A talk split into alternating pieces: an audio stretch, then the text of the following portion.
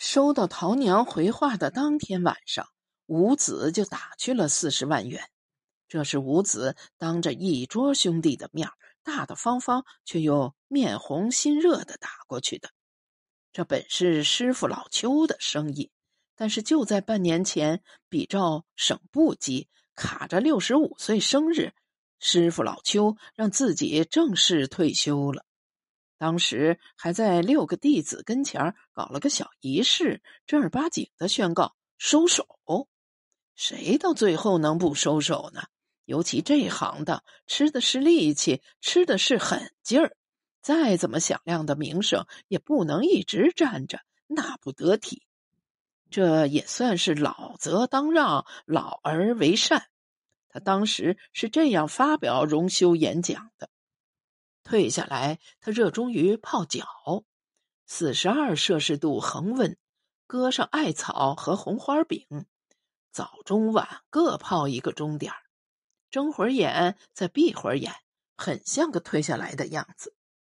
他把所有弟子叫来时，还是在泡着脚，隔着漂浮的草药，看水中一双肥脚，像是五味秘制猪蹄，正好欠着大王一个人情。老也担心还不上，毕竟都是往牢里头过了。这既然找上我，没有二话，肯定要干。六十万元的小单子不麻烦。师傅老邱竖起指头，可有一条啊，我退了呀，又不是明星，可以胡乱付出。所以呢，把你们叫来。老邱师傅让六个弟子围成一圈儿。然后从怀里掏出他的骰子，当着大家的面一扔。别人没事爱盘个串老玉，师傅老邱不，他没事就在口袋里摸摸骰子。这些年可帮他拿了许多的主意。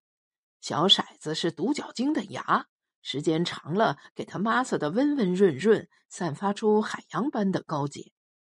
咕噜噜转了两圈半，骰子停在五点。别的几个弟子都嚷嚷着冲五子拍巴掌，显出祝贺的样子。五子谦虚的笑笑，带点表演的环视一圈，说：“留十万元给师傅买红花饼泡脚，留十万元给兄弟们吃饭喝酒，给我四十万元就行了。搞手搞脚还是哪个部件？”五子觉得自己这台词很懂事，他有个秘密爱好。看电影儿，主要是为了跟电影里的人学着讲话做事。他觉得那样带劲儿。师傅闭闭眼，显然是在回忆大王通过手下转来的话。想了想，不做发挥，未做隐身。我这是原汁原汤的原话啊！弄坏就是弄坏。弟子们相互丢眼色，好像一下全懂。屋子最后才点头，像切换镜头之前的那种点头，带点沉音的点头，隐含着某种秘密的障碍。所有电影里，吴子特别喜欢《杀手没有假期》，基本每年都会看一遍，甚至也能像科林·法瑞尔一样倒挂起眉毛来讲话。当然，他更欣赏法瑞尔的老板有原则。不碰孩子，这多有范儿啊！多么人道主义！大概看到第八年，也即第八遍时，他也替自己想了一条：不碰女人，没有对任何人宣布，只把这个原则像从来不用的手帕一样，干干净净压在内衣抽屉最下面。师傅老邱赏来的这一单，跟他的原则冲上了。这还不能退单，师傅的面子且不说，叫别的几个兄弟咋想呢？当然，他肯定要保证那条手帕洁白如故。跟电影里比起来，这只能算小问题，不是吗？吴子把眉毛竖起来思考，果然找到了变通之道。陶娘，宽泛说来，陶娘算他们的同行。不过，陶娘手下全是老娘们或小娘们并且只接受女性委托者。类似于一个黑寡妇复仇联盟之类的玩意儿。从逻辑到行动，感情色彩很浓。他与陶娘的相识是在业务上有个交叉。屋子的被委托目标和陶娘的行动对象恰好是同一个人，一家连锁餐饮的创始人。这人也是活该，兄弟关系和男女关系两头的绳子都拧巴成了死结，直逼他囫囵管。这事儿其实只要一方出手就行了，单车现在都共享嘛。女士稍息一下，让绅士出手。可陶娘顶真的很，怎么女人就要靠边站，不劳而获？那要不反过来，您出手吧。五子只好退一步。那也不成，绝对不许男人再占女人便宜。总之，他铁板一块的坚持，他和他要向各自的委托人负责。为此，他俩不得不多次沟通、协调方案、校验时间轴，从而让那个餐饮店创始人在同一时间和地点，以来自不同方向的力量被打上两次红叉。具体操作此处不赘，颇有专业难度，并且搞笑，几近一种死亡哲学的嘲讽叙事。这让五子印象大为深刻。他认识的所有女人，只要是赠送的，哪怕一只小冰激凌，他们都会喜滋滋的笑纳。可这陶娘白送他一条人命都能说不，这头骄傲的母兽有意思。五子像男主角那样眯起眼睛，摸摸下巴，感觉自己喜欢上他了。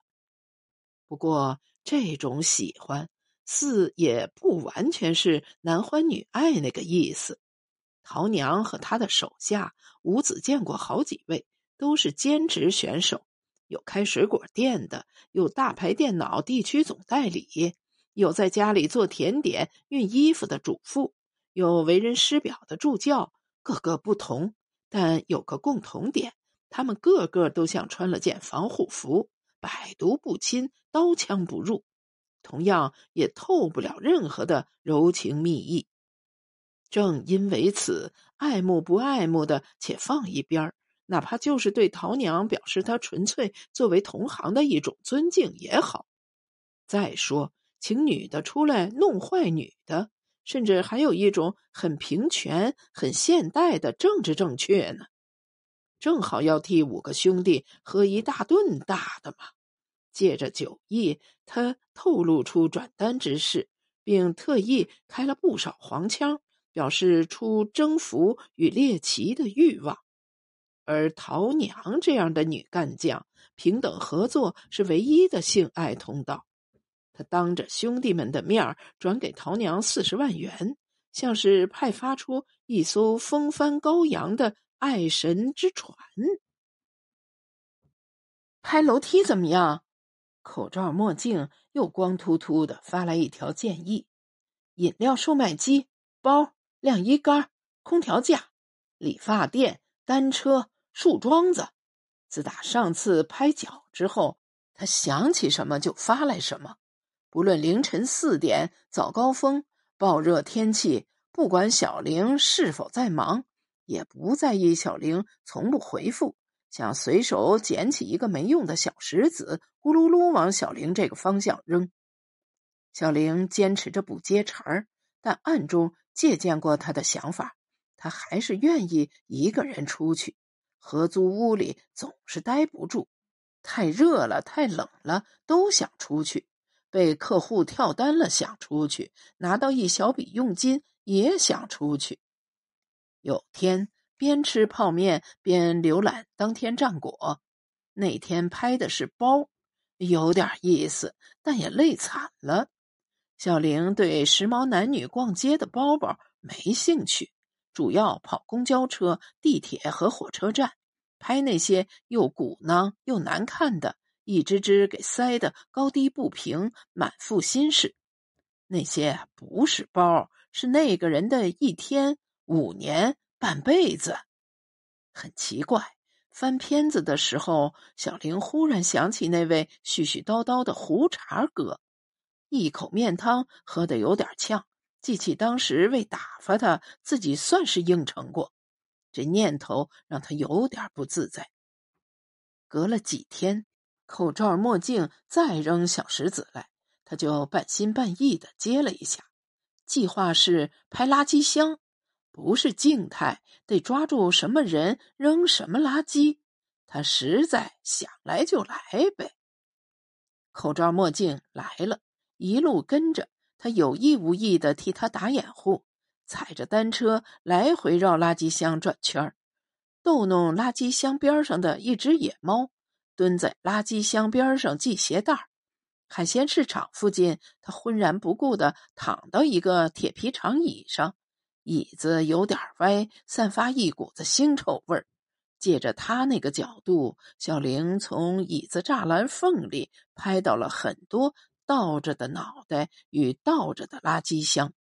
人们毫不留恋的抛扔各种东西。脑袋和垃圾箱上方是飘着灰云的灰色天空。那组照片，小玲有点得意。事情一般就是这样。